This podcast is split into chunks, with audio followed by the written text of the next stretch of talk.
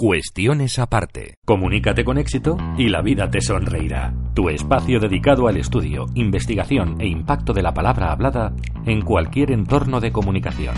Tu podcast con Carlos Moreno Minguito. Cuestiones aparte.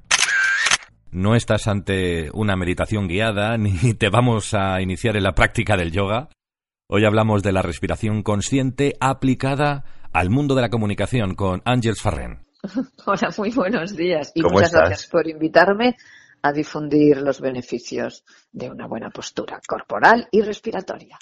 Ángels eh, cuenta con más de 15 años de experiencia como entrenadora personal de respiración, creadora de Natura Respira 3.0, Escuela Europea de Respiración. Es autora del libro Dime cómo respiras y te diré cómo vives, una guía para vivir mejor.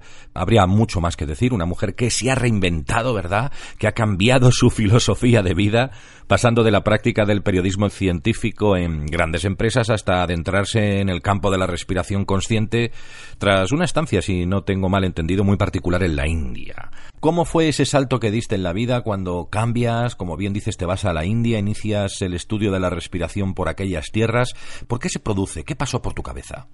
Bueno, yo recuerdo, es muy, muy buena pregunta porque además lo tengo como muy consciente. Recuerdo un día que estaba escribiendo, yo llevaba también, estaba adjunta al departamento de prensa de la Politécnica de Barcelona, tenía cargos eh, políticos, estaba también en el COPCA y en el CIDEM, eh, y me acuerdo que un día escribiendo un artículo sobre robótica, en aquella época solamente había otra periodista científica que era Malén Ruiz de Elvira y la segunda periodista científica del país era yo. Eh, y recuerdo que me saltaron los plomos, pero literalmente, ¡buah! ¡Basta! Porque claro, una, una era periodista, pero no científica, aunque me encantaba la ciencia y la tecnología. Y mm, en esos momentos yo tenía un muy buen amigo mío, Ramón Roventós, que ahora, bueno, se llama Ketan, que estaba en la India, en una comuna muy perseguida. Además, Geo Alemania, que yo había colaborado con Geo Alemania, les tenía mm, hincado el, ojo, ¿no? Como, como los malos de la película. Y bueno, mm, eh, él vino para acá y me pidió casi asilo porque su padre le quería retirar el pasaporte. O sea, imagínate qué follón. Se puede hacer hasta una película, ¿eh? Eh, sí, sí, sí, sí. Le dije, bueno, vente para casa y así nadie se entera de que estás aquí y nadie te puede retirar el pasaporte. Y me llamó muy poderosamente la atención, porque era una época en donde las sectas daban miedo, daban yuyu. Entonces, em, eh, yo estuve viendo sus prácticas y bueno, me invitó a una sesión, me gustó lo que vi, eran meditaciones. En aquella época meditar era sinonimia casi de brujería. Si levantaran la cabeza los que en aquella época decían cosas feas de la meditación, hoy en día les daba un yuyu. Decidí colgarlo todo, me di cuenta que estaba harta de lo que estaba haciendo y ah, dije, ok, me voy contigo a India y bueno, fue muy divertido porque tuve bastante gente en contra, tuve amigos que me siguieron controlando en India porque me iba a una ah. secta, porque me podían abducir. Fíjate lo que pasa a veces en la vida, ¿no? Aunque tengas ciertos miedos, como a lo mejor podría ser en un principio tu caso, tenías firmes convicciones de que, de que algo estaba cambiando por esa decisión, ¿no? Sí, sí, sí, sí, no, no, yo tenía muy claro que no quería seguir como estaba siguiendo es decir, tenía muy claro lo que no quería y no tenía, hablando en plata, ni puñetera idea de lo que sí quería. Y entonces es cuando descubres la respiración. Exacto. En India, eh, en, en, Pune, tuve la gran suerte de contactar con Indra Devi, que en aquella época ya tenía esa señora sus 82, 83 años. Y entonces era tiernecita, tenía 37, aún no llegaba. Y me fascinó su vitalidad. Y esos ojillos que tenía pequeñitos pero súper vivos y brillantes, es, era como una niña pequeña grande. Me encantó, me fascinó. Era rusa y a esta mujer había viajado por todo el mundo. Y verla mover era una delicia. Y entonces ella siempre, cuando yo le andaba con mis problemas, porque yo era muy mental, siempre me decía, baja tu energía al culo. No lo acabo de pillar. Si no has dado el giro correcto, ¿no? Exacto, no he hecho el giro correcto. Y me fui a una compañera, una amiga mía, y me dijo, no, no, te está diciendo que bajes la energía al culo. Claro, claro, claro. My ass, I need to go down my energy until my ass. Yo, Dios, ¿vale? ¿Y esto cómo se hace? Siéntate en tu forma de, de, de comodidad y ahora siéntate en 90 grados. Y ahí empecé a sentir cómo mi energía, cómo mi respiración, mi oxígeno bajaba efectivamente hasta el culo, hasta el rabanillo. Lo que sucede es que cuando practicamos eso, los que no somos expertos, nos cuesta no solo la respiración, sino lo que es la ergonomía postural, ¿no? Es decir, el estar sentado a 90 grados cuesta, es decir, qué incómodo estamos. Cierto, cierto, porque además las lumbares duelen. Cuando eso duela, hago un pequeño paréntesis, cuando eso duela, tira el cuerpo, tira el, tronco hacia adelante, como si quisieras darte un beso a las rodillas, y te haces un pequeño masajito en las lumbares y vuelves. Cinco minutos cada día. Cinco minutos, piano, piano, y se va lontano. Entonces, la musculatura va cogiendo tono. Se refuerzan las lumbares, que es justo la zona del miedo. Cuando la gente se queja de que le duelen las lumbares, es miedo. Ahí están los miedos. Ahí se concentran nuestros miedos y de rebote se van hacia las cervicales y toda la zona eh, de las cervicales. Y eso se combate con una correcta respiración y con una correcta postura. Eso se combate con una correcta postura, que es la base de una correcta respiración. lo que llamamos la higiene postural. Exacto. Si mi diafragma no tiene espacio, no puede bombear. Es una bomba que funciona 24.000 veces al día. Lo que me estás diciendo que este acto que es automático, como es la respiración, que no somos conscientes, hay que convertirlo a un acto consciente. Por tanto, yo creo que no, no respiramos en general bien. No, no respiramos en general bien. Todas las enfermedades de corazón y las de pulmón vienen por una mala praxis postural, porque el diafragma no puede bombear bien. A ver, mira, yo te voy a. Hacemos un breve paréntesis. Hay aprox, y lo cuento en mi libro, en el Dime cómo respiras y te diré cómo vives. Hay aprox 2.500 respiraciones. 2.500 respiraciones. Ahí lo tienes. ¿Qué quiere decir esto? Pues mira, que cuando caminamos y, hacemos, eh, a mí me gusta mucho hacer senderismo, hay una respiración, tanto al subir, al trepar montaña arriba, como al bajar. Cuando cantamos, hay otra respiración. Cuando hacemos deporte, y esto los deportistas de élite te lo van a decir, hay otra respiración. Cuando una mujer da a luz, hay otra respiración cuando se hace yoga o uno pretende relajarse porque está angustiado, porque está preocupado, que no es lo mismo que ocuparse, hay otra respiración. Y luego hay más, porque con la respiración puedo trascender no solamente estados de ánimo, sino también estados de conciencia. Yo lo que no entiendo es por qué vamos desaprendiendo lo que hemos aprendido de forma natural desde bebés. ¿Por qué nos pasa esto? Porque crecemos y caminamos. Claro, el bebé, ¿en, qué posición está? Bueno, primer momento fetal. El costado. Eso es lo que le llaman la respiración abdominal. Pero el bebé puede hacer esa respiración porque está horizontal.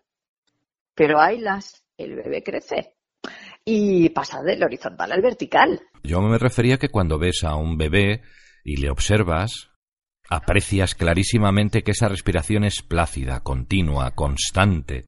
Y eso lo perdemos con el tiempo. Primero, el bebé está en horizontal. Segundo, su cerebro todavía no está procesando las órdenes de esto no se dice, esto no se hace, esto no se toca. ¿Qué es lo primero que hacemos cuando tenemos miedo? Cortamos la respiración y encogemos la musculatura. Volvemos otra vez a un juego. Piensa en algo que te dé miedo y vas a ver cómo cortas la respiración y tu musculatura se encoge. Con lo cual vemos que la respiración está ligada directamente con eh, el tema físico, pero también está muy ligado con el campo emocional. Es que la respiración tiene los dos lados. La parte fisiológica y, evidentemente, la parte emocional. ¿Por qué tiene los dos lados? Aquí está la gran pregunta. Porque la mente está unida al cuerpo. Ok, si yo pienso que no puedo, no sufras, no vas a poder. No sufras, no, no, te Si tú realmente, si tu subconsciente cree que no puede, porque ese es, ese, es otro tema, eh, eh, ahí ya entraríamos en el campo de lo que Rupert Sheldrake dice sobre los campos mórficos. Bueno, eso ya es otro tema, harina de otro costal, como se suele decir digamos más vulgarmente, em, es que yo tiendo la ropa como mi madre la tendía y mi abuela la tendía y mi bisabuela la tendía y mi tatarabuela la tendía. Eso es la información transgeneracional. Es decir, eso es casi un hábito de conducta que vamos eh, teniendo, se va pasando de generación en generación y lo tomamos como algo natural y normal, cuando no es así.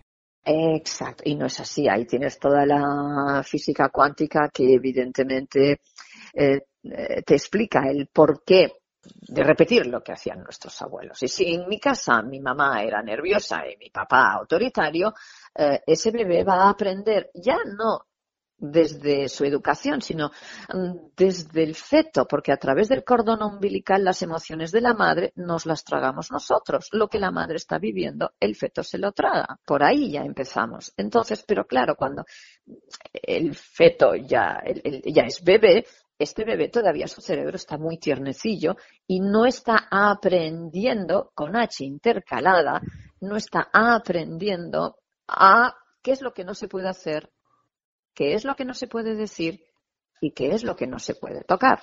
Eh, Eso es lo segundo. Y el tercero es que nadie, nadie nos enseña, y eso se tendría que enseñar en la escuela, higiene postural y respiratoria. Eso es enseñarnos indirectamente higiene mental, es decir, cómo pienso y, evidentemente, cómo gestiono mis emociones.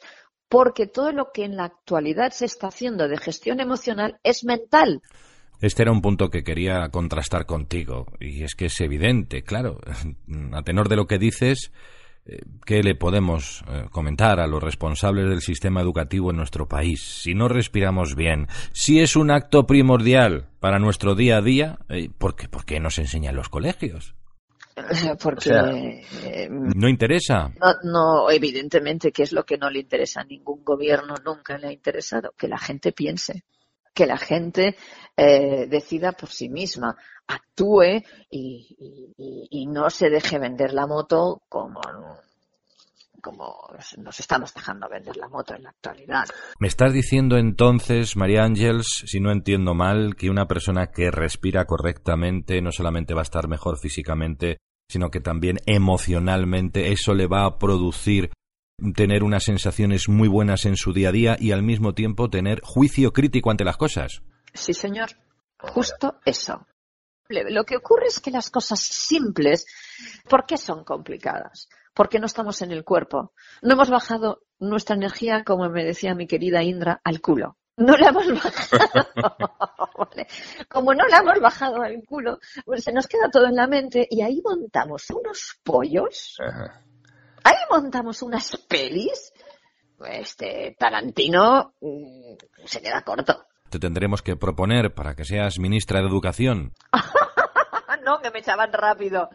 me echaban rápido, porque les desmontaba rápido la película. Entonces eso no les interesa. Sabes, Ángels o María Ángels, sabes que este es un programa dedicado a la comunicación, conocer los entresijos de la palabra, saber cómo expresar el mensaje y cómo afecta a los diferentes canales de comunicación, ¿no? Bueno, pues hablemos de comunicación un poco. Por sentido común, el buen comunicador, la buena comunicadora, ha de lograr respirar correctamente. Pero ¿qué aspectos eh, debemos tener en cuenta los profesionales para conseguir una mejora a la hora de desempeñar nuestro trabajo? Evidentemente la postura, porque con la postura ya estamos diciendo mucho. Es decir, yo veo a mucha gente, oradores inclusive, con un vientre prominente, con las manos en los bolsillos, con el tronco hacia atrás. Y su cuerpo está contradiciendo lo que su palabra está diciendo. Con lo cual la comunicación no es efectiva. No, uno, uno, uno no sabe el por qué, pero mm, pasas de largo.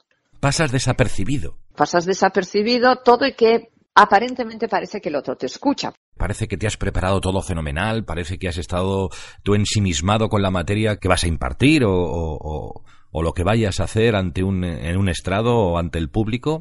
Y lo que sucede es que la gente no te ha escuchado como te tenía que haber escuchado y lo que es más importante, que no te ha sentido Claro, pero es que lo más importante aquí está en que uno tampoco ha escuchado al público, ni ha sentido al público. Es decir, el estar en contacto con tu cuerpo te permite escuchar al público. Ergo, el discurso que tú vas a dar no lo vas a llevar escrito. ¿Esto es lenguaje no verbal? Esto es lenguaje no, verbal y además sentido común. Esto es algo muy simple. Es estar en contacto con tu cuerpo. Cuando tú estás en contacto con tu cuerpo y con tu respiración, tú sientes al otro, sabes lo que el otro quiere, sabes cómo llevarte al de enfrente a tu terreno, sabes qué tienes que darle. Mm, una de las cosas que yo siempre comento a mis alumnos es olvidaros de llevar un escrito mental hecho.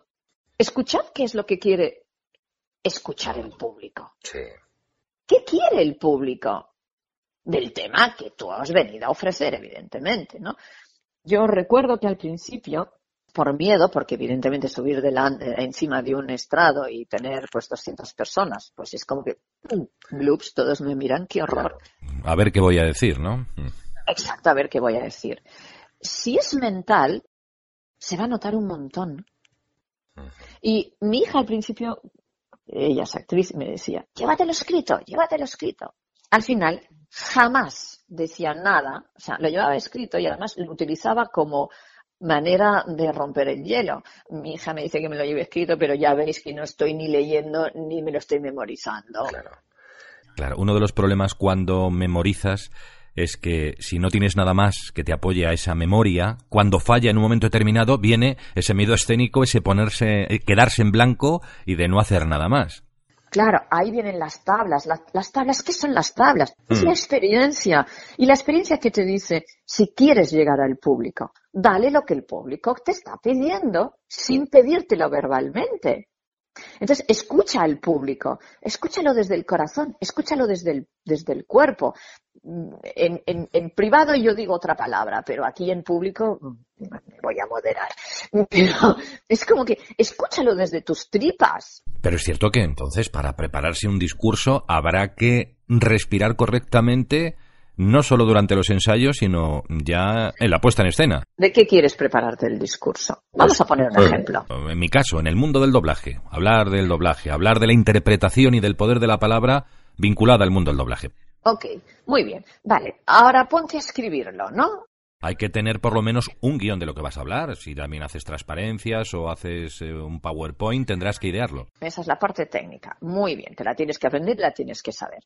Ahora ponte en 90 grados ciérrame los ojos, hazme dos o tres respiraciones lentas y profundas. Eso es un juego que te propongo que hagas cada vez que vayas a escribir un, artículo. La parte técnica ya la sabes, es como en mi caso, yo la parte fisiológica del cuerpo ya la conozco. Me viene muy bien porque yo también soy formador audiovisual, tengo alumnos y esto es un consejo que lo voy a llevar a la práctica mañana mismo. Primero hazlo tú y luego se lo haces a ellos. Y se lo digo a ellos también. Claro, porque eh, te tienen que escuchar. ¿Cómo escucho yo al de enfrente? ¿Pensando 50.000 cosas? ¿O aquello siempre cuando hago conferencias y no conozco a la gente, siempre digo lo mismo, porque además veo el humo que sale de las cabezas de las gentes pensando, oh, ¿qué va a decir esta mujer? ¿Qué está diciendo esta señora? Y entonces digo, señores, dejen de, de pensar y pasen a sentirme. No se peleen si están tanto. Si estás de acuerdo con lo que yo digo, como si no estás de acuerdo con lo que yo digo, tú no me estás escuchando. Claro. Tú no me estás sintiendo. Tú estás en tu película, en tu diálogo, pero no estás en el cuerpo. Ergo, te vas a perder o parte del verbo, o parte del predicado, o parte del sujeto. Cuando hay cuerpo, hay experiencia. Y cuando hay experiencia, la gente escucha. Te voy, te voy, a decir una cosa. Eso que dicen que la gente solamente escucha 45 minutos es mentira. Es mm. mentira. Yo he hecho charlas de dos horas. Ahora, ¿qué hago? Los hago participar. Pero también, María Ángeles, a veces es un poco como te sientas emocionalmente, porque yo a veces he dado eh, pues una charla hablando de mi profesión, me he sentido maravillosamente bien, con energía, con pasión, y yo creo que he contagiado perfectamente, pero no siempre ha sido así, no siempre ha sido así. Claro, tú me estás dando la respuesta. Eres tú el que va a hacer que esa charla funcione, no el público. Claro, claro. Si yo estoy bien conmigo, estoy en mi cuerpo, ergo comunico. Si yo no estoy bien conmigo, no estoy en mi cuerpo. Mejor no diga nada. No, no es complicado, es práctica. Baja el cuerpo, baja el cuerpo, baja tu energía al culo. Y la energía se baja al culo respirando. Y yes, la energía se, la bajamos al culo con la postura de 90 grados porque hay una actitud ahí. Es el ejercicio que te he dicho. Hmm. Siéntate en 90 grados. Ponte a respirar y di, ¿quién me va a escuchar? ¿Quién tengo enfrente? ¿Qué necesidades tiene el otro? Es decir, dejo mi ego de lado para que entre el ego del otro. No voy a comunicar lo que yo quiero comunicar. Que no haya lucha de egos. Exacto, voy a escuchar. Voy a escuchar qué es lo que la otra persona necesita y quiere oír, porque este también es otro tema. Igual necesita X, pero no está preparado para ese X. ¿Qué necesita el otro? A los comunicadores, a los profesionales, lo que nos cuesta muchas veces es bajar de nuestro pedestal, y lo digo por experiencia. Hay mucho de vanidad también, entonces. Exacto. A mí me ha costado mucho, cuando yo he sabido ya mucho.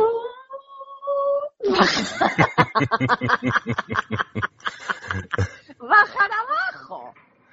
Si yo sabía tanto, mucho, pero no podía bajar abajo, no podía bajar abajo. ¿Sabes qué descubrí? Dímelo. Que no sabía tanto como yo me creía. Yo solo sé que no sé nada, ¿no? Solo sé que no sé nada. Si no me puedo poner al nivel del que no sabe nada, la que no sabe nada es la MUA.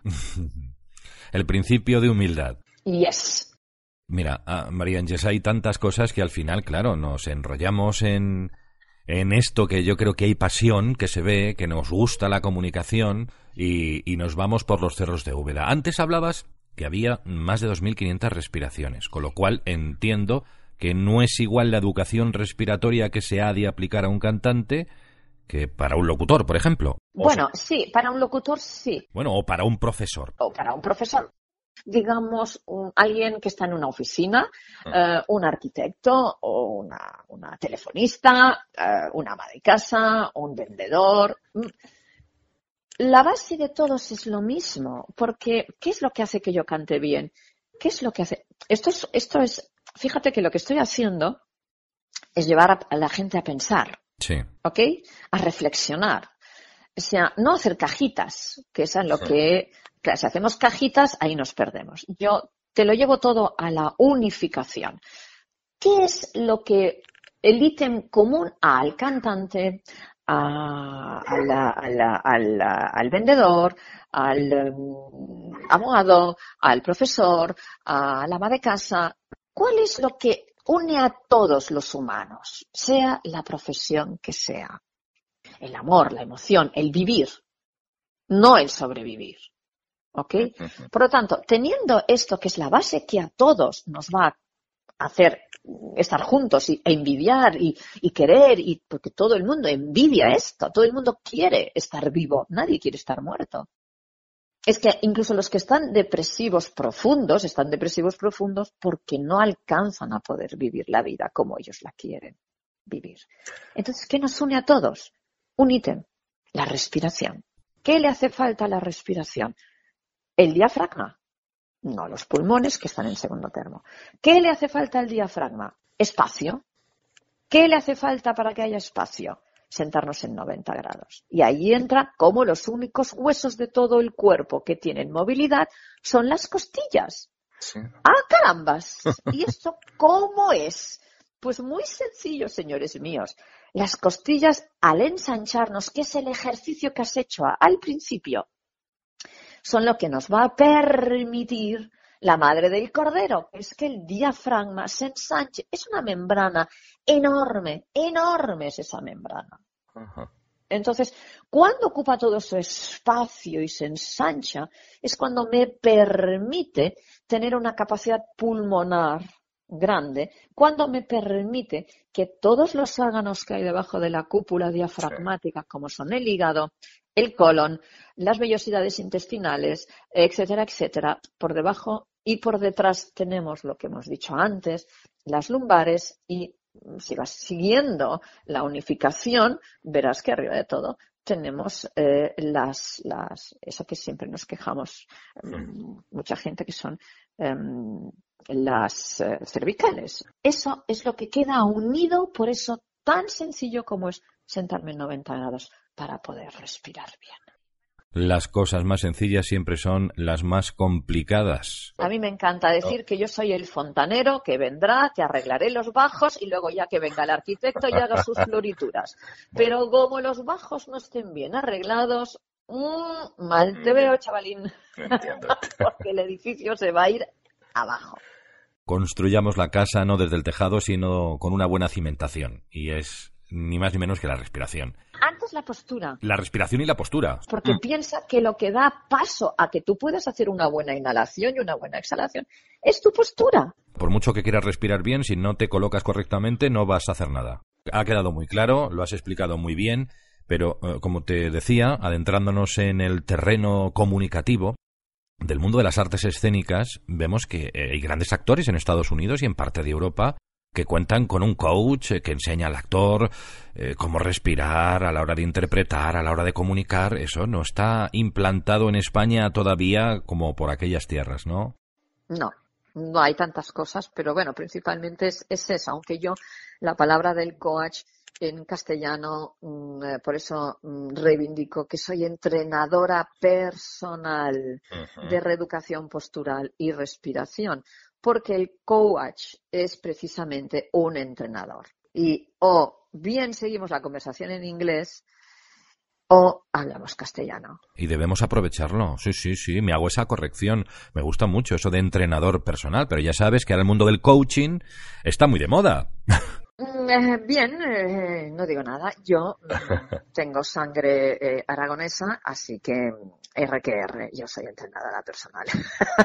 no coach, no me llames coach. Te llamo entrenadora, te llamo María Ángels, que es así mucho más directo y, y mejor. Lo que es la voz, nuestra voz sufre menos respirando mejor. Por supuesto, no estás forzando las cuerdas vocales y le estás mandando oxígeno y estás trabajando desde el diafragma. ¿Nos la debemos cuidar de alguna manera? Sí, nos debemos cuidar los pensamientos. Nos debemos cuidar cómo nos pensamos, sí. cómo nos sentimos y cómo nos, evidentemente, hablamos. Eso básico. Luego, pues hay logopeda, hay, hay 50.000 eh, cosas como pueden ser.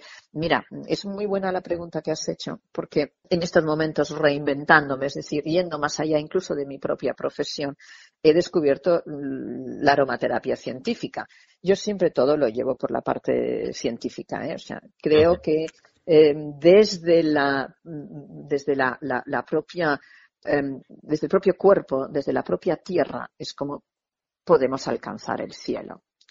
Si no hay tierra, estás huyendo de la tierra y solo tienes cielo. Nunca pensé que el campo de la respiración tuviera que ver con lo físico, con la tierra, con el cielo, con la filosofía y con no sé cuántas áreas más del conocimiento. Por supuesto, es tan sencillo como, fíjate, te voy a hacer, voy a proponeros a todos, everybody allá, en general, todo el mundo mundial que nos escuche, desde aquí hasta la China. Pensad algo que os angustie y taparos la nariz. No vale soltar aire por el hilillo de la boca, ¿eh? Todo bien tapado. ¿Ok? Sí, sí, sí. Vale. Cuando estéis a punto de ahogaros, decirme qué es más importante. Si seguir respirando, ergo seguir vivo, o que se nos lleve eso que tanto nos preocupa. Mira con cuántas cosas tiene que ver la respiración. Es la vida. Me estás hablando de la vida. Y en ocasiones nos hace olvidar también problemas superfluos que nos atacan día a día. ¿no? Por supuesto, y más en una ciudad. Yo tengo la gran suerte de, estoy hablando contigo y delante tengo unos hermosísimos pinos. Qué bonito. Y unos pajaritos y mis perros en el jardín que igual te salen de fondo porque de vez en cuando le chillan al primer conejo que pase. ¿Vale? Eh, la vida, si no hay vida, si no me creen que vayan a un cementerio y le pregunten a los que están allí. ¿Alguien de aquí volvería? Claro. Mi juego lo que quieras, que todos los que están bajo tierra volverían, si pudiera. Son cuatro días los que estamos aquí y hay que saberlos aprovechar. Todavía queda, queda, queda parte de batería, ¿eh? Sí, hasta los 96 yo voy a estar dando clases, o sea, imagínate. Perfecto, entonces no hay ningún problema, tenemos una distancia larga que recorrer. ¿Hay alguna relación entre la alimentación y la buena respiración?